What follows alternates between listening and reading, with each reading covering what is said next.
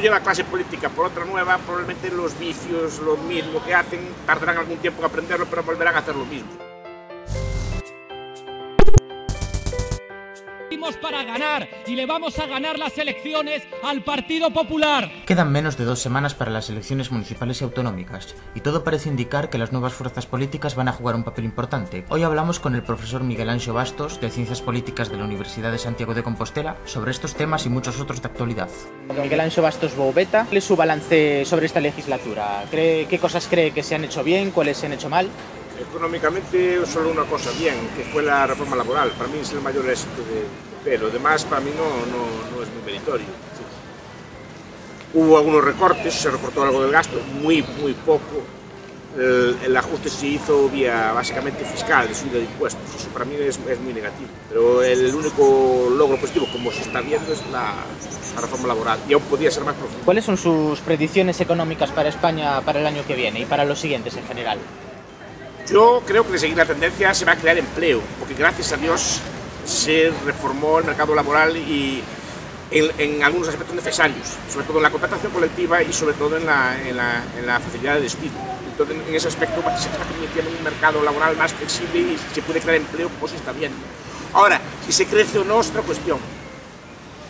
Si crece o no otra cuestión parte del crecimiento que hay ahora es sostenible, otra parte no. Me temo que es fruto de una, especie de burbuja y estamos volviendo a, a iniciar el proceso que se, inició en el año 2001 de, abaratamiento de la oferta monetaria o de, un incremento de la oferta monetaria y que puede llevar de nuevo malos cálculos económicos, puede llevar de nuevo a un, a un crecimiento no sano.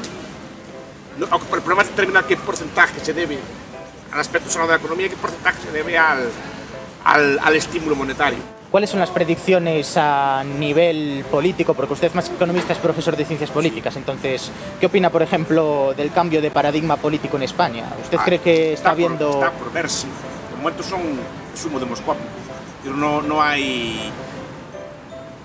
La única elección que hubo desde esto fue la elección de Andalucía y claro, sacaron un buen resultado, pero de momento no parecen amenazar el bipartidismo a gran escala. Veremos cómo se concreta nivel autonómico y sobre todo que a nivel español, porque el sistema electoral español castiga mucho este tipo de cosas. Veremos en qué se concreta después.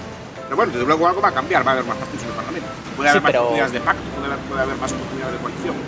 Pero fuera de los partidos, en el ámbito ideológico, ¿usted cree que está habiendo alguna evolución para bien o para mal? ¿O cree que los nuevos partidos están reproduciendo las ideas del bipartidismo? Yo veo en la crisis cierta evolución hacia la, hacia la izquierda cada vez los, paradigmas estatistas son más fuertes y parece que el único que nos puede sacar de la crisis y ninguno de los problemas son los, actores, los agentes estatales. Yo creo que esa evolución sí que está, en esa línea, no con los jóvenes, sino con la población general. No sé si es correcta mi impresión o no, pero yo lo, lo que percibo. Señor Bastos, si todo el mundo está tan cabreado con los políticos, ¿por qué ama la política y el Estado más que nunca? Porque piensa que no, el problema no es, es, es, coyuntural, no es estructural. Piensa que el problema son los políticos que hay ahora, no los políticos.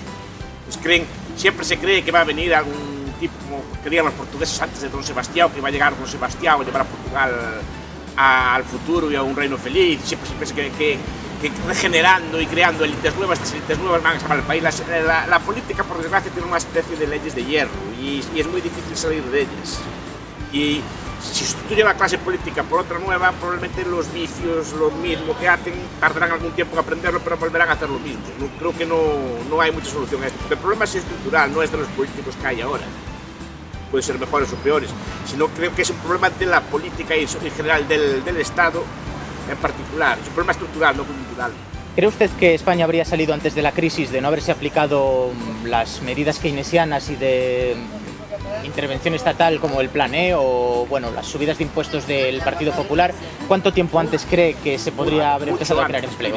Eh, las crisis modernas son crisis largas precisamente porque se intervienen en ellas. La última crisis a gran escala que hubo del antiguo régimen, antes de, de, de que los gobiernos decidieran intervenir de forma masiva, para intentar paliarla fue la crisis de 1920 en 1920 se tardó menos de un año en salir de la crisis. Fue una crisis que el Producto Interior Bruto en Estados Unidos llegó a caer más de un 20 un 30%. Y se recuperó el país en menos de un año, y de forma sana y sostenible. Desde ese momento todas las crisis son de nuevo régimen, son, son crisis que implican medidas de estímulo, que se intenta salvar la economía, se intenta proteger industrias, se, se intenta salvar puestos de trabajo, con la consecuencia de que las crisis se prolongan durante mucho tiempo. Entonces la crisis española pues habría salido mucho antes como salieron los países bálticos, porque llevaron a cabo medidas duras de ajuste eh, radical, pero que permitieron a la economía sanar y a llevarla a una forma de crecimiento sostenible. En materia de educación, sanidad, este tipo de servicios, ¿cuál es la alternativa que ofrece el libertarianismo? El mercado. Igual que no hay un, una comida pública, es decir, a la salida, a la salida de, de, una clase, salida de una facultad, no hay nadie con una, una, olla de caldo, una olla de potaje, a decirnos cuánta comida tenemos que con la educación será algo semejante, las personas tendrán que decidir qué cantidad de educación quieren, qué calidad de educación quieren, dónde la quieren, cómo la quieren y a qué precio la quieren, y qué tipo de servicios accesorios quieren con la educación. La educación ahora se vende en un paquete estándar, que, que, incluye pues, una, una, serie de bienes. A lo mejor yo prefiero una educación más barata, pues a lo mejor con una clase un poco más llena. O prefiero una educación más barata, pues sin tantos auxiliares, a lo mejor escuelas de idiomas, cosas de idiomas o actividades extraescolares o que fuera. A lo mejor yo soy un matemático centrado en la matemática, soy un músico, quiero centrarme en la música, soy un artista, quiero centrarme en el arte, no quiero todo el paquete, quiero parte del paquete solo. No, no se deja escoger, se me da un paquete cerrado. En la cantidad, calidad y precio que se me decide, y a lo mejor yo no lo quiero así. Me divide por ahí, la sanidad sería algo semejante. Digo, el bien más importante que tiene un ser humano no es la educación y la sanidad, es la comida. La comida y el vestido. Sin él estamos muertos. Sin educación podemos malamente vivir. Sin sanidad la mayor parte de la gente no está enferma y puede vivir muchos años pues, con una salud más o menos estándar, pero sin comida y sin vestido estamos muertos en 10 días. Pues las mismas soluciones que se le aplican a la comida y el vestido que se le aplican a la educación y la sanidad. Con esto, no quiero decir que la sanidad o la educación no sean elementos importantes de nuestras vidas. Precisamente porque son importantes para nuestras vidas es necesario que, que sean dejados al mercado como lo fue en su momento la comida o el vestido. Observemos, por ejemplo, el ámbito de la comida. el ámbito de la comida es un ámbito relativamente desregulado. Es decir, que gracias a eso, la comida cada vez es más abundante y relativamente más barata y variada. Y, y la mayor parte de las sociedades de nuestro entorno han abolido por completo el problema de el problema que era, que era recurrente en la historia de la humanidad, que era de la desnutrición, igual que se eliminó el problema del vestido. Yo solo digo aplicar las mismas medidas que se aplicaron a la comida y al vestido, aplicarlas a la sanidad y educación. Tendríamos una educación mucho más barata, de mucha mejor calidad, tendríamos una sanidad mucho más barata y de mucha mejor calidad de que la que ahora tenemos. ¿Cuál cree que es la idea o ideas implantadas en lo que es el pensamiento políticamente correcto y, y, el pensamiento más extendido, vamos, que más dificulta el progreso económico y social de un país? Concretamente, si puede ser en el caso de España. Yo tengo muy claro la idea de derecho social, que es, que es una idea que, que se, se, formula a mitad de los años 50 por una serie de filósofos políticos como Marshall o Titmus, que da la idea de que la gente tiene una especie de derecho al respeto de los demás. Yo creo que es una de las cosas que más lastra, que más desmoraliza a las sociedades modernas. Yo no digo que sea malo ayudar al que está mal. Yo creo que incluso moralmente, yo como católico, como cristiano, yo pienso que es bueno ayudar a otras personas. Pero no creo que otras personas tengan un derecho frente a mí, que es, lo cual es muy distinto y lo, lo, cual yo creo que corrompe por completo la, la, idea de ayuda a los demás, la idea de caridad y, y corrompe por completo las instituciones. ¿Considera de entre todos los países del mundo alguno concreto que piense que es el modelo a seguir o en el caso de que no sea así, qué elementos a lo mejor podría tomar de cada país de los que usted considera que en ese aspecto son positivos?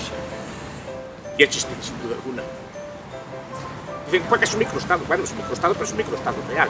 Hay personas que viven, comen, duermen allí, se curan allí, de, de, disfrutan de, de, automóviles, de casas allí. Es decir, ¿Qué tiene ese país que no tengan los demás? Simplemente impuestos bajos, un gobierno enormemente estable, una población pues, muy pacífica y muy industriosa, incluso con derechos a mí me, me asombran, que no, que no como el derecho de secesión que tiene cada uno de los, los municipios de, de Leche, esta casa del país, y así lo entiendo perfectamente. Es un país para mí a imitar, no solo a nivel de renta, sino a nivel de, de grado de civilización se ha alcanzado allí.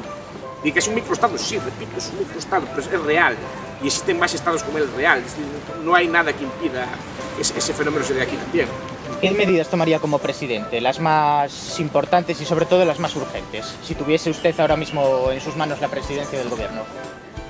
Regularía el mercado laboral y intentaría bajar, bajar impuestos, sobre todo a las empresas, empresas y, y a la renta, básicamente.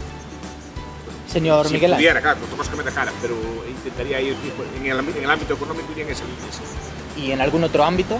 Teóricamente no, no hay nada que sea imprescindible tal, pero claro, iría poco a poco.